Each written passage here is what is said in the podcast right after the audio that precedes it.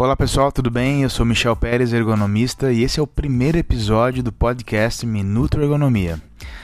Bom, nesse primeiro episódio, nós falaremos sobre uma ferramenta de gerenciamento de tempo e aumento de produtividade muito usada no mundo, é, desenvolvida no final dos anos 80 por Francesco Cirillo, a técnica Pomodoro. Bom, e como essa técnica funciona?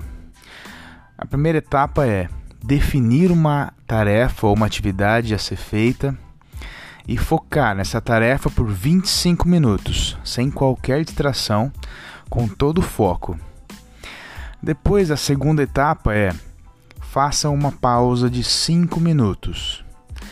Depois, repita esse processo por quatro vezes e então faça uma pausa um pouco maior de 25 a 30 minutos.